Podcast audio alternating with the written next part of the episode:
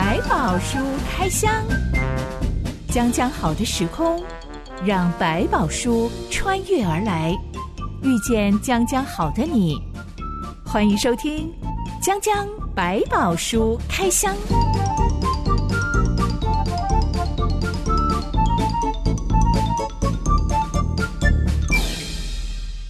百宝书里有白宝，让哲欣和下凡哥为你开箱来挖宝。Hello，我是哲欣。Hello，下凡哥。小的时候很喜欢一种巧克力蛋，叫做健达出奇蛋。嗯、现在不叫这个名字了，是，但还是有同样的东西。对，没错。它的原理就是一颗像鸡蛋一样大的巧克力。对，但是空心的。中间包了小玩具，而且像惊喜包一样，嗯、你永远都不知道打开这次会抽到什么小玩具。嗯、对，有个糖球放一个小的东西。小的时候超喜欢这个，就是有一种惊喜这样 surprise。哎，到底出现什么不知道？有的吃又有的玩，嗯、我觉得他聪明的抓住小朋友的心。而且现在想想，出奇蛋这个名字也取得很好，嗯、就是、嗯、呃，出其不意呀、啊，出奇制胜啊，嗯、是。商场上或者是人际关系，嗯、现在都很讲究创意，出奇制胜这个原则仍然适用在很多事情上面。嗯、其实我们在很多创新的工作里面谈到破坏式创新，完全违背过去的常理，我们认定一个铁规则，然后出现一个新的创新，破坏了市场的平衡。破坏式的创意难道不会变成大崩坏吗？对，也有可能，但是它往往变成是一个很特别重要。比如说我们过去看过的手机，你知道在早期有一段时间刚刚出来的手提电话，在使用的过程，在早期来讲，他们一直在追求一叫做轻薄短小，可以像卡片式的电话放在上。但是这个铁律到后来我们看到的新的这个智慧型手机出来的时候，完全打破这个规则，不再是越薄越小，是要能够看得清楚。甚至会越做越大到某一个程度，让你方便使用，像一个小电脑的概念。当时在市场要出来之前，大家都不看好。没想到一出来之后，大家发现哇，它很方便，它有很多的功能等等等，这就整个打破了整个市场规则，反而把当时一些很有名的一些手机大厂，就突然一时间就崩坏，然后消失。所谓的创意，真的就是违反大家习以为常的一些规则，甚至认为的一定是最好的趋势，突然打破，原来他失去了跟人的关联，他只是在追求一个科技的进步罢了。下巴哥，你自己对于创意脑啊，嗯、培养巧思脑啊，有没有一些见解？这种做法里面，通常需要一个安全的环境，让大家可以尽量去发挥各种可能性。那当然还有另外一个思考，就是慢慢它不只是讲创意，他还谈到说，哎，那使用者的感受是什么？这么多的创新，对于使用者来讲，到底哪一个才是他真正需要的一个创新？这就是另外一个进入一个新的思考里面。所以，创意的第一步是完全不要受限，各种可能性天马行空的想；第二步就要回到说，那它对一个使用者来讲，哪一个是最重要的东西？不能只有心而已。对，这些我来说，又回到上一次讨论的话题，嗯，怎么样去营造出一个安全、大家可以畅所欲言的环境，是真的很重要。嗯、其实就不在于说你要挤出你的创意想法，而是一旦每一个人都感到够安全、够放松的时候，其实创意就会自然而然的涌现出来了。对，它也就能够有一个出口，好像里面的各种想法都给，哎，我就把它丢出来嘛。丢出来之后呢，说不定会激荡下产生更多新的东西。不用担心，好像出来啊，这个烂点子，这个是不好的东西。其实我们很多的好点子都从这些看起来不好的东西慢慢找出来，所以我们才会有一句话叫抛砖引玉。所谓出奇是真的能够制胜的，嗯，或者是商场上面某个商品大卖啊，嗯、在原始的战争里面也是这么办的。是，嗯，往往就他们一切都有没有，我们正常都是这样打仗，没有想到从一个完全没有过去打仗的方法里面找出一条路来，所以他们完全没有防备这一块，这也是有可能的。将将百宝书开箱，今天就要来开箱一个出奇制胜的战争的故事。是，嗯、记载在《士师记》第八章一段月之后，我们来开箱。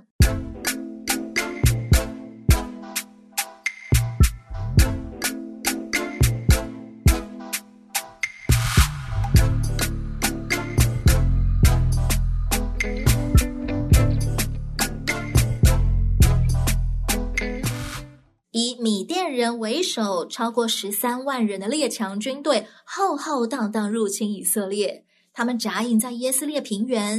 嗯、圣经形容他们的数量像蝗虫，嗯、像海沙。是基甸却奉上帝命令，把心里胆怯的人，还有埋头喝水的人，嗯、通通遣散回家了。是，只剩下三百个以色列精兵跟随基甸。他们也没有经过什么军事训练了，到底算不算精兵啊？其实我们很难把它设定为叫精兵，我只能说他们是被挑选的一群人，就好像其实上帝挑选人都不是因为他特别厉害，他就是把他分出来了。那这些人就要在过程当中形成像精兵一样，也就是说，他们已经知道自己只剩三百个人，他们还愿意去跟从，然后按着基甸的命令去面对这个敌人。你说他不是精兵吗？至少他勇敢，至少他有胆量，至少他知道我已经有了这个职分，我不要逃跑，我要撑到最后。这件事情已经产生一个不一样的作用，所以我不能先说他原来是精兵，但他们愿意在这个当口上成为一个勇敢的士兵，这是没有错的。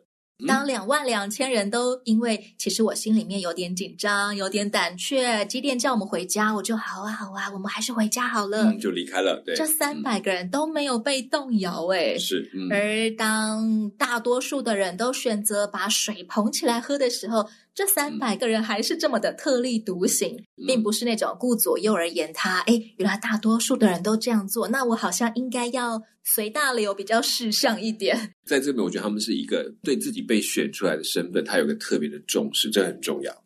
基甸率领三百个精兵，三更半夜发动奇袭战，竟然立刻引发十三万多人的敌军自相残杀，抱头鼠窜，当天就死了十二万人。基甸大军还乘胜追击，从约旦河西一路追到了约旦河东，终于抓到米甸人的两个王西巴和撒木拿。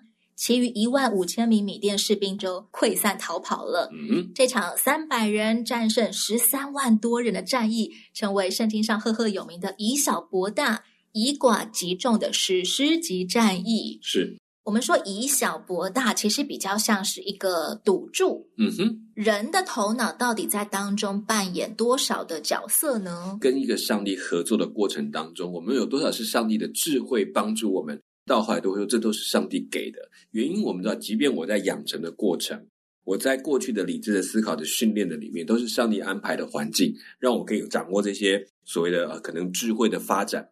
即便是基甸自己想出来这个办法的，都不能否定在过去上帝训练他的过程当中给他的机会。但这确实一个是神人合作的过程，就上帝也预备了环境。也知道这群准备好要面对说有大麦饼滚入他们当中，上帝和机电刀又已经要冲进来，这种恐慌感已经预备在这个里面了，也配合上这个好的一个计策，所以加在一起，我觉得它是不可或缺的。上帝也特别要留出让人可以参与的空间，所以其实机电用他的智慧，但是也是运用了上帝给他预备的智慧，在这个点上结合在一起。就算他们前面真的只是普通老百姓好了，嗯、这会经过这场大战。也可以成为某种精兵了。嗯，整个世代的以色列人可以透过这场小虾米斗倒大鲸鱼的战役当中学到什么吗？证明一件事情，就是要他们明白这一场战役其实并不是你们打的，就是你们并没有做什么，你们做就是投靠耶和华，然后让上帝来为你们打这场战争。再一次提醒他们，其实你们面对每一个不同的族群。你们最大的依靠不是你们的人数，不是你们多会打仗，甚至不是你们的领袖。你们的领袖只做了一件事情，就是来我们一起依靠耶和华，然后去面对吧。我们就投到那个战场上。我们做的目的是只有一件事，其实见证上帝的作为。战役打赢了，也可以帮到基甸他个人的信仰吗？嗯、是对战争的常理，它已经超过所有战争的常理，根本不是一个打仗的方法。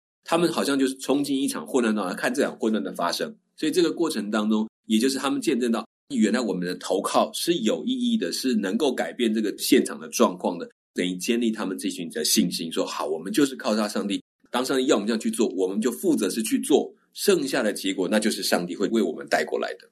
不管他吩咐我做的事情有多么的离奇，多么的违背我的经验法则，只要我愿意去，我一定能够见证。My God is real。嗯，没有错，也就是这个过程当中，其实，在很多就是的生命的历程，特别在一些很艰难的决定的里面，他们也在面对着，真的这样子就可以了吗？所以圣经花开玩笑说啊，那死就死吧，既然没有办法，就这样子吧。可是，在那一步踏下去的时候，就像他们过去看过的红海的分开，看到的约旦河的分开，他们就可以理解，对，上帝就是教我们做这样的事情。有的时候，必须要摆上的勇气，真的是要豁出性命的。是，嗯。但对于属上帝的人来说，我或生或死都是属主的人。是，豁出性命又何妨呢？嗯，这三百个人其实正在学一个功课，就是说，你就豁出去吧，剩下的就交给上帝。他们就是真的相信了这样，好吧？那我们就下去吧。所以这一件事情，他们当中其实自己也被建造，包括基建自己。哦，原来真的，他说这句话，我们就照着去，一次一次在坚定他的信心。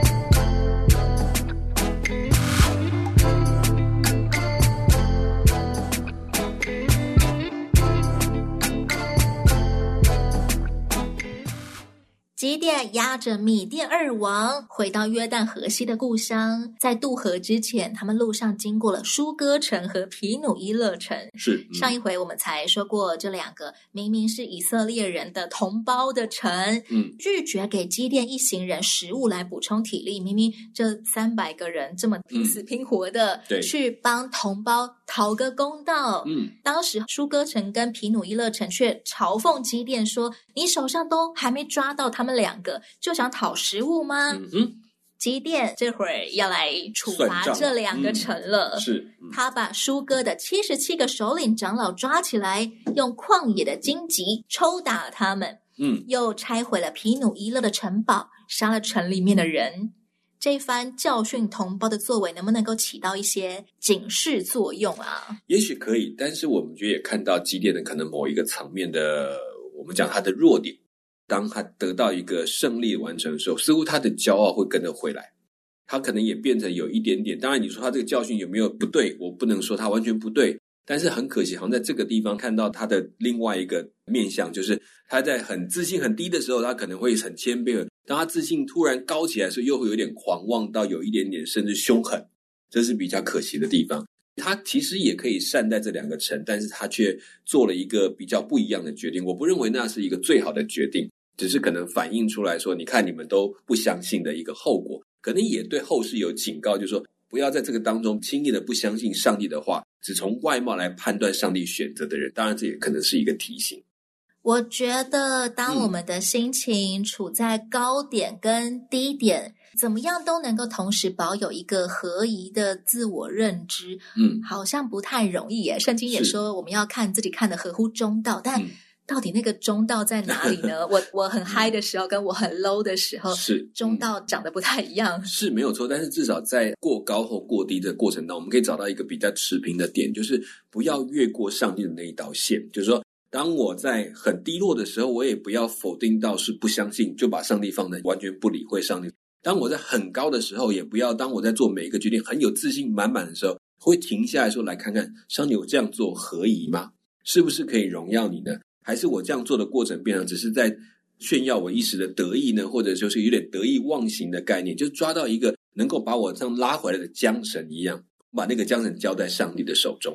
我们说，对基甸口气狂妄的，不只有这两个城，在约旦河西的时候，只有以法莲人是说：“你为什么去打米甸人，没有找我们呢？”嗯，当时候基甸展现出了非常高 EQ 的回复，嗯、是他尊称以法莲人比他出生的家乡还要伟大。嗯、这个宗派，这个支派比较强。难道你们还要跟我计较这一点吗？你们已经这么强了。嗯嗯。这个处理是很好的。是现在在对待舒哥人还有皮努伊勒人的时候，他好像完全没有一点点的仁慈或怜悯。嗯，有没有更好的办法来做对这两个城的处置呢？嗯，当这件事情回来了，他确实可以邀请他们这样，甚至把他们找来说：“好，你现在到底有没有想清楚？你知道了吗？你愿意接纳我成为你们的一个事实，或者是在这过程当中，也其实就已经够惩罚这个城了。”也就是说，你让他们知道说，其实你们做了一个不聪明的决定，不需要到在城中做这些杀戮或者是羞辱。其实你羞辱完，他累积是什么？累积的是仇恨。我口服了，没有办法，我打不过嘛。但是心不服，心里面可能很多的怨恨在这里面带来这样一些后果。我想，这都是一些在一个领导者的角色上要很小心学习的。一时的羞辱又如何？可能看得出来，在整个基甸的心里面，对这两者，比如说以法莲。跟毗努伊勒、苏哥这两个城的那个对象来讲，他心里面对他们的高度不一样。河西才是我的同胞，河东好像不算我同胞。对，甚至可能有一点程度，可能有点瞧不起。那时候，我觉得你们这两个城凭什么对我是？他就突然就高起来，所以在他心里面可能有一种种对权威感，这个跟强力跟弱势之间的有一个自己的看法，也还不是那么的成熟。这是比较可惜的一点。嗯、是没有一个完人，这只是他过去的自我的看法呢，可能也带来了一些影响，他也在被建造的过程。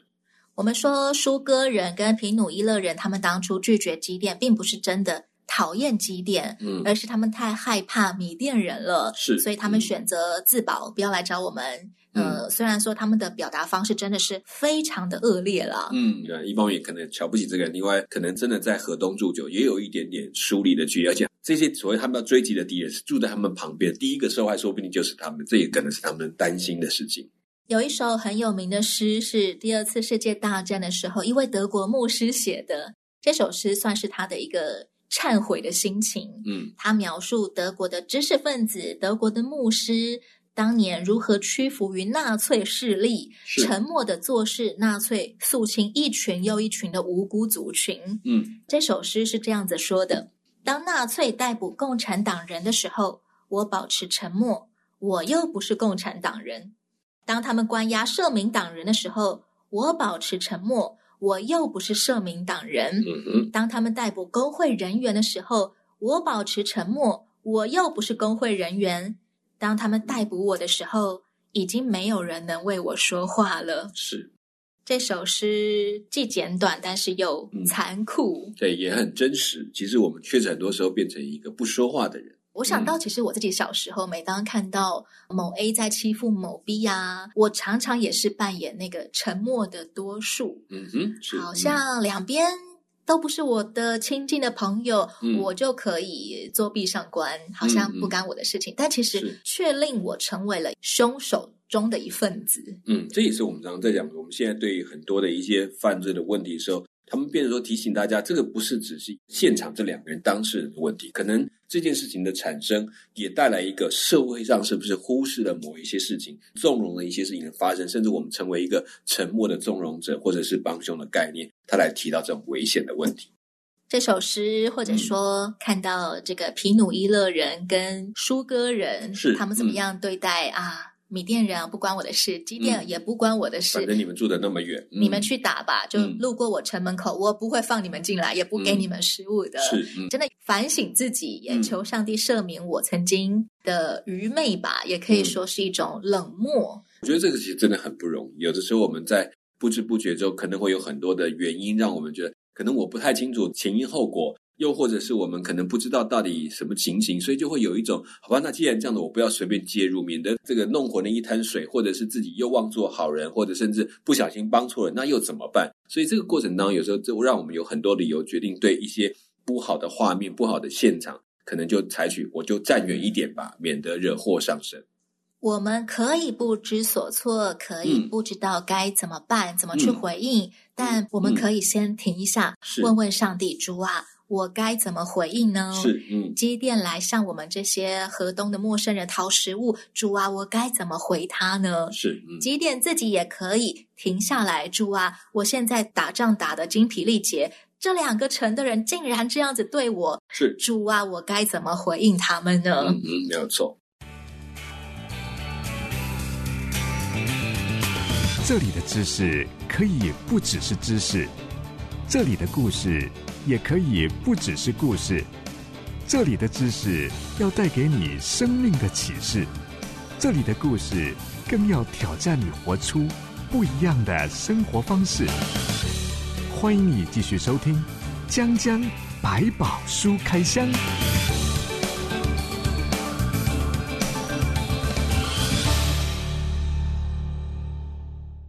回到了家乡，基甸没有直接处死米甸王西巴跟撒母拿，而是先审问他们两个：你们在他伯山杀死的人是什么样子？嗯，圣经没有记载到他伯山的事。嗯、这个他伯山应该指的是过去米甸人曾经来抢掠的时候，杀死了不少以色列人，可能曾经在他伯山有一场大战吧。西巴跟撒母拿回答说：他们很像你，个个都是王子。嗯，这一段话是在表达什么意味啊？一个这段话尊敬以色列人吗？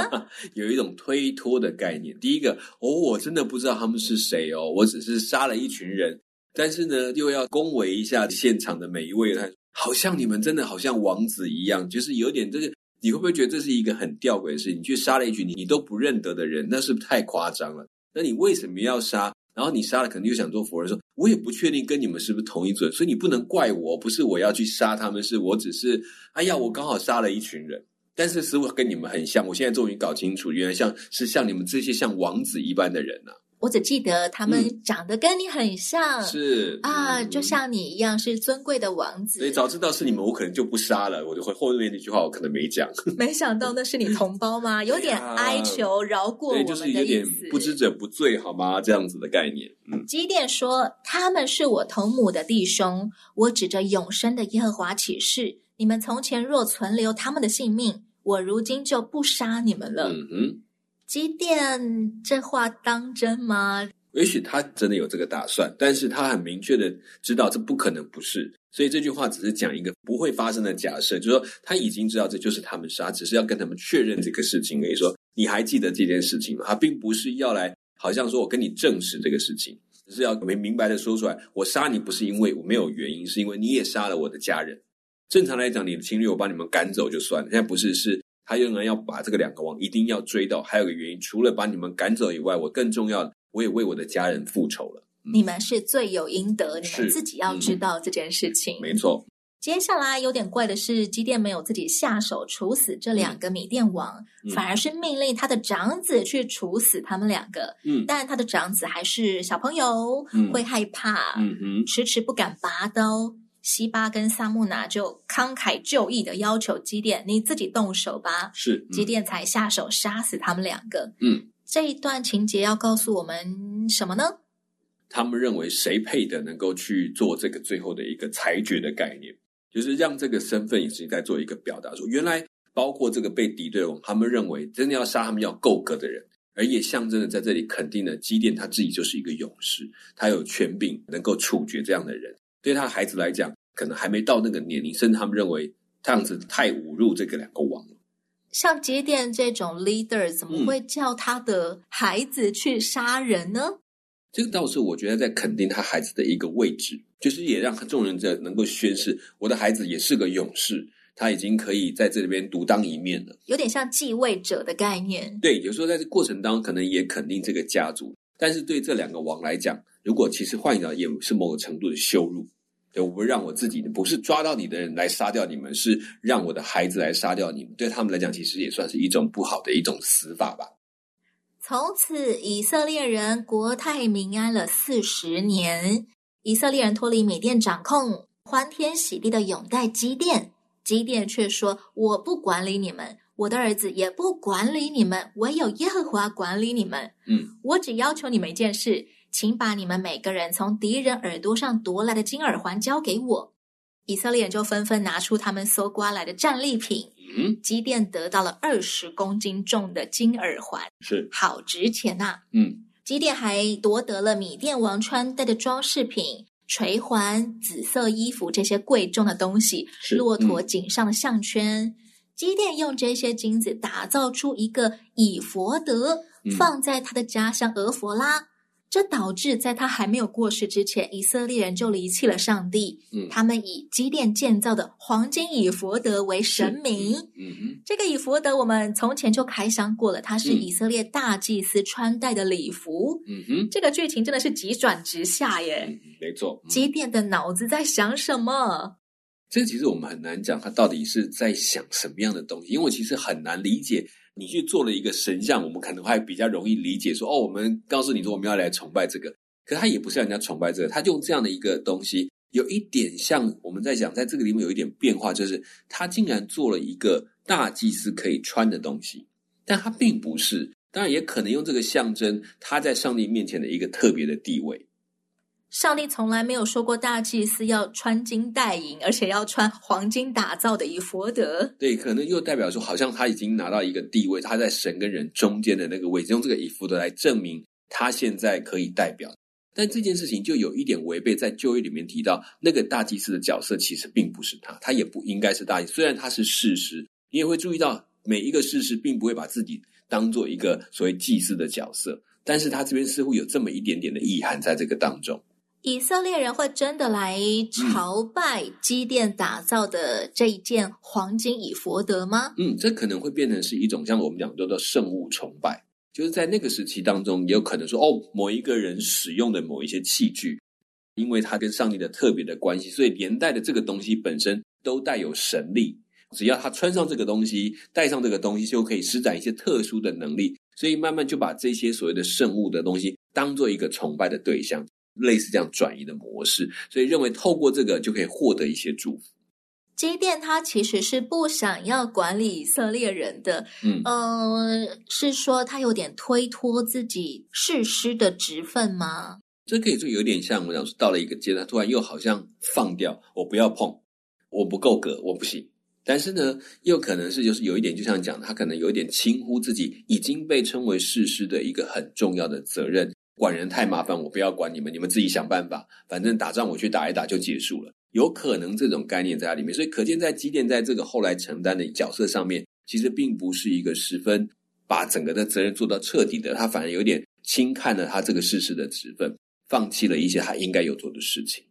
就像我看到有个网红说，他在疫情的期间，嗯、忽然间涨粉了数十万人。嗯哼，当下他一看到每一天那个粉丝人数不断往上涨的时候，嗯、他做的第一件事情是。回顾他过去五年来所有发在社群媒体上面的言论，嗯，把那些有争议的，或者是抱怨什么某某店家超难吃的那些言论，嗯嗯、通通都删掉。对，因为你变得已经是很公众的角色了。嗯、他做这件事情的原因是知道现在我的言论具有举足轻重的力量了，是、嗯、不能够小看我的影响力，嗯、所以那些不妥当的，只适合让亲朋好友看的，是就不能再更公开的模。式了是是是，我觉得那是一个自我约束的一个责任感的概念，也是一种聪明。他也明白，当他到一个这个阶段，可能就要被挖底了，被很多人可能甚至有一些嫉妒的，或者是对他想更多了解他的，可能就会来看一些他过去的东西。他必须思考，那我的哪些东西原本设定是给大家看的，哪一些他是只是想给自己看一看，开心一下，或者是自己希望把它隐藏起来的，他得早一点做一个分别。我们可以说，机电就好像这种忽然间涨粉百万人的一个大网红、大英雄，嗯、但他却想要退居幕后，说：“不不不，我不管理你们，你们自己管理自己吧。嗯、呃，上帝亲自管理你们吧。”但实际上，他却做了一个不知道会引发多么严重后果的事情。是，可能他以为他只是打造出一个黄金以福德，让人民能够记得有耶和华上帝。是，嗯，却不知道这引发了以福德崇拜。嗯、对，基甸的他所谓不管理他们，可能在这上面并没有讲的非常清楚，也可能是呃，如果比较往好的那一面想，也就是他决定。告诉大家，其实呢，我在这边所代理的是上帝的管理，不是我管理你们哦，我是靠上帝，所以我现在做的决定或者要求你们的，乃是上帝告诉我，然后提醒你们要去做的。所以这也可能在这当中，他在宣表明一个真正的权柄来源不是他，是上帝。而这个以弗得就好像我有这个权利，透过我去跟上帝沟通的一个证明。其实，在基甸过世以后，以色列人就不拜那件黄金以福德了。嗯，他们转去拜一个迦南的神明，名字叫做巴利比利土。比利土就是约定的意思，嗯，所以这一位神明就是圣约之主。嗯，以色列人再一次在事实身后背叛了耶和华上帝。是这个背景也酿成了下一位事实必须要出场的一个机会。没错，要面对这些危难了。我是真心，我是夏凡哥，我们下次再见喽。OK，拜拜，拜拜。